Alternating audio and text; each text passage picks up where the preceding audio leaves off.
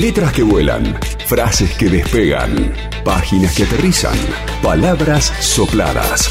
El viento a favor.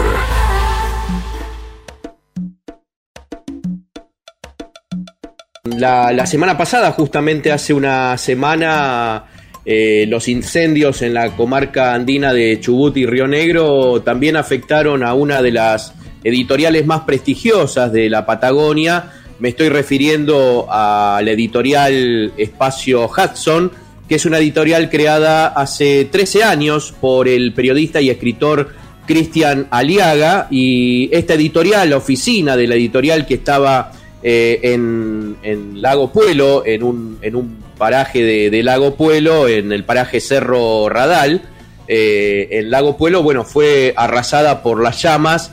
Eh, y y bueno, ardieron más de, de 2.000 libros de la editorial Espacio Hudson que, dirige Cristian Aliaga, que me parece que ya lo tenemos en línea para conversar con él sobre, bueno, sobre este, este hecho que lamentable y, bueno, y cómo, cómo se sale con este proyecto editorial después de, que las llamas arrasaran con, con, con estos 2.000 libros de la, de la editorial. Cristian, Aliaga Pablo Montanaro, acá en Viento a Favor por el U5. ¿Cómo andás? Hola Pablo, te agradezco mucho a vos y a la gente de la radio el llamado. Si bien se ha visto mucha información, eh, en este caso quienes somos periodistas también, ¿no? Hemos contado siempre muchas historias de otros, en este caso uno es testigo, testigo en, medio de la llama, ¿no?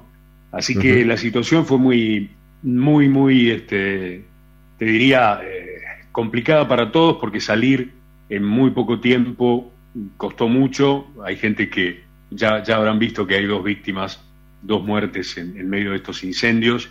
La situación, cabe, cabe la descripción de un ecocidio, Pablo, es decir, esta es una zona que, siempre está bajo riesgo de incendio, lo que se agrava por una deuda histórica del Estado en cuanto a infraestructura, eh, en cuanto a inversión, en servicios, en energía, en protección, ¿no? Y vos sabés bien que esta zona tiene una impronta ambiental, ecológica muy fuerte, y eso también es un trasfondo de esta situación. ¿no? Esta es la zona que se opone a la minería extractivista, esta es la zona que se opone a, ese intento político de instalar la minería en Chubut, y eso forma parte de una discusión muy profunda. ¿no? Por eso cuando estuvo el presidente Fernández el otro día, recibió de alguna manera la ira eh, de la sociedad, de gente que había perdido todo y sin embargo le gritaba, ¿no? No queremos minería, no queremos extracción. Bien. Y bueno, eh, en la introducción, Cristian, hablábamos de, esta pérdida de libros, ¿no? Del editorial, una editorial que, que viene eh, produciendo libros de escritores patagónicos, eh, grandes producciones, que tiene varios catálogos. Contanos un poco cómo fue la situación. vos tenés tu, tu oficina ahí en, en en Lago Puelo y, bueno, ¿qué, qué, es, eh, ¿qué material se perdió y cómo se sale de esto? Sí, me, me, provoca la tentación tu pregunta de citar aquella frase antigua de que de un laberinto solo se sale por arriba, ¿no? Y realmente lo que recibimos desde el martes pasado eh, fue muchísima, muchísima solidaridad y ayuda de la gente, de los lectores, de los autores. Vos me preguntás, nosotros habíamos montado un depósito aquí donde teníamos un stock de libros de todas nuestras colecciones con el objetivo de facilitar la distribución en la Patagonia. ¿no? Por eso, por suerte, entre comillas, eh, el depósito de Buenos Aires en la COP y la distribución que tenemos allí eh, se preservó. Eh, lo que intentamos ya mismo esta semana, empezamos ayer, es reimprimir todos los libros posibles de ese catálogo.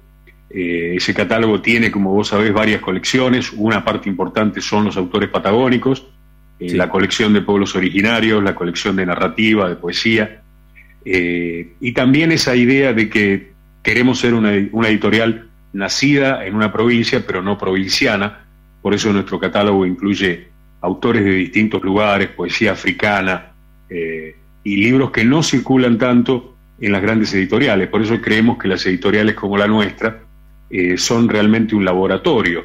¿no? Es decir, aquí publica gente muy joven, en particular de la Patagonia, y se publican textos que, que bueno, que no entran tan fácil en las editoriales del mainstream, ¿no? Y, mm, del material que tenían, eh, que tenían ahí, son 2.000 ejemplares que están reimprimiendo y también tenían, eh, por suerte, esta, esta sede en Buenos Aires eh, para preservar todo el material del catálogo, ¿no? es como vos decís, mirá, si yo te describo, por supuesto no voy a mencionar todos los libros, algunos emblemáticos de nuestro sello, digamos, importantes para nosotros, porque además tiene una gran respuesta de los lectores. Uno es la, la, antología reunida de, de Busteas Ortiz, ese poeta mm. que, como me dijo Hellman un día, si hubiera sido publicado en los 70, no sé qué hubiéramos hecho nosotros, ¿no? Hellman era muy generoso, ¿no? Eh, genial y generoso.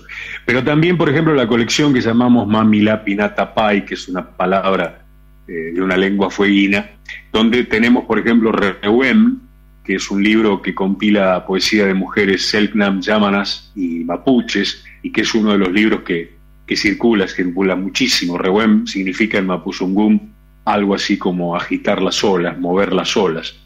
Y, y, libros, bueno, que van desde la narrativa de gente que escribe en la Patagonia, pero con un nivel extraordinario, que van desde Diego Angelino, que vive aquí cerquita en el Bolsón, eh, y autores que ustedes conocen muy bien, porque también tenemos muchos neuquinos, como vos sabés, Pablo, sí, eh, desde Burton, Mansilla. Bueno, no los voy a nombrar a todos, que son todos aliados y amigos de mucho tiempo. Eh, te, quería preguntar si recibieron en estos días, aparte de la solidaridad de los lectores, sé que una librería acá en la ciudad de Neuquén tiene una mesa con todos los títulos de, de la mm. editorial Hudson.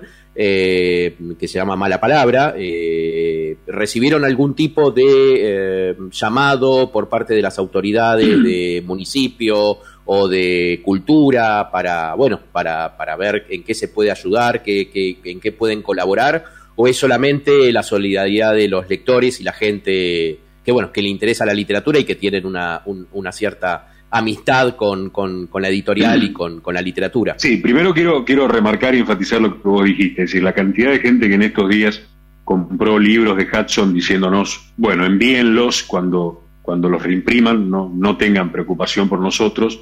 La de los libreros, aprovecho que estoy en una radio como esta, el EU5, tan importante en el Comahue, Río Negro, Neuquén, para agradecer a la gente de Mala Palabra ahí en Neuquén, que puso, como dijiste, toda una mesa de Hudson. Eh, y los libreros de Buenos Aires que hicieron una campaña eh, exponiendo libros de Espacio Hudson y pidiéndonos más títulos de los que tenemos. En la pregunta tuya, en la segunda parte que refiere a, posibles apoyos estatales, eh, quiero ser muy sincero, recibimos llamados de la Municipalidad de Comodoro Rivadavia, que es una de nuestras sedes. Como vos sabés, allí nació la editorial. Luego creamos este, este espacio en, en la comarca andina.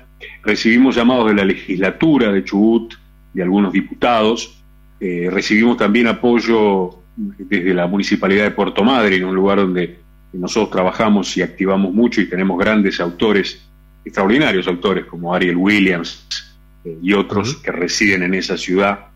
Y bueno, y Neuquén es un lugar muy importante para nosotros, Pablo, vos lo sabés, que tenés mucha información y haciendo periodismo cultural allí en Neuquén. Eh, nosotros hicimos una colección con la legislatura de Neuquén que dirigimos junto con Oscar Sarán y bueno, Neuquén es siempre un polo para nosotros importante, por los autores y, por los lectores. Y hablar con, un medio tan importante Neuquén me, permite agradecer a todos y a todas los que nos están escribiendo y, respaldando la cosa. Te hago eh, una pregunta, eh, o, más que nada una reflexión mientras hablaba. El tema de mm, cuando, cuando se queman libros, ¿no? En este caso por, por bueno, por estos incendios forestales.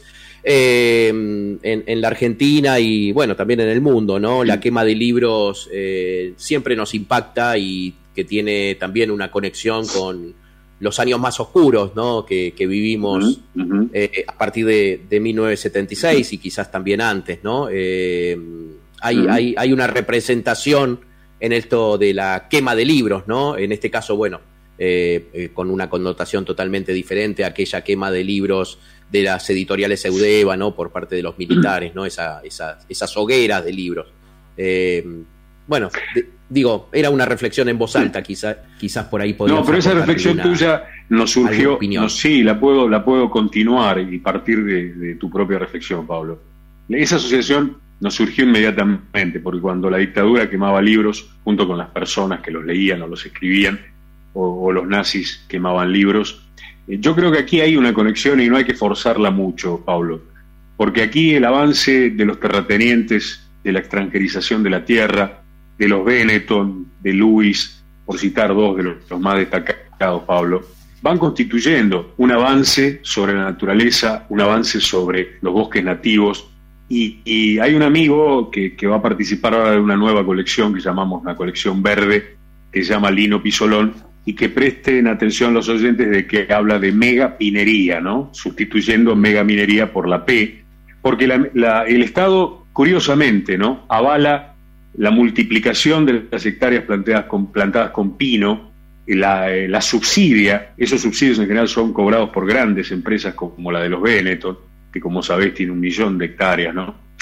Y que, eh, en definitiva, de las que no se hacen cargo en cuanto a, la preservación, al cuidado, y son un foco de incendio impresionante, a diferencia de la vegetación nativa, ¿no? Por eso esa asociación de libros quemados por la dictadura, por razones ideológicas, por persecución, no tenemos que forzarla tanto y decir que aquí hay un avance económico, hay un avance extranjerizante, hay un avance de, aquellos que se, de alguna manera, no voy a usar un término escatológico, pero que se ponen por encima de la ley y son convalidados a veces por lo que llamamos el Poder Judicial para avanzar sobre tierras de las comunidades originarias, sobre tierras de los pobladores y que en definitiva están dentro de las grandes causas de los incendios. Eh, Cristian, eh, ¿qué, pasa con los proyectos de libros que tenían previstos para, publicar en, estos meses? Eh, ¿Se sigue adelante con esos proyectos? ¿Ya tenían libros en, en impresión?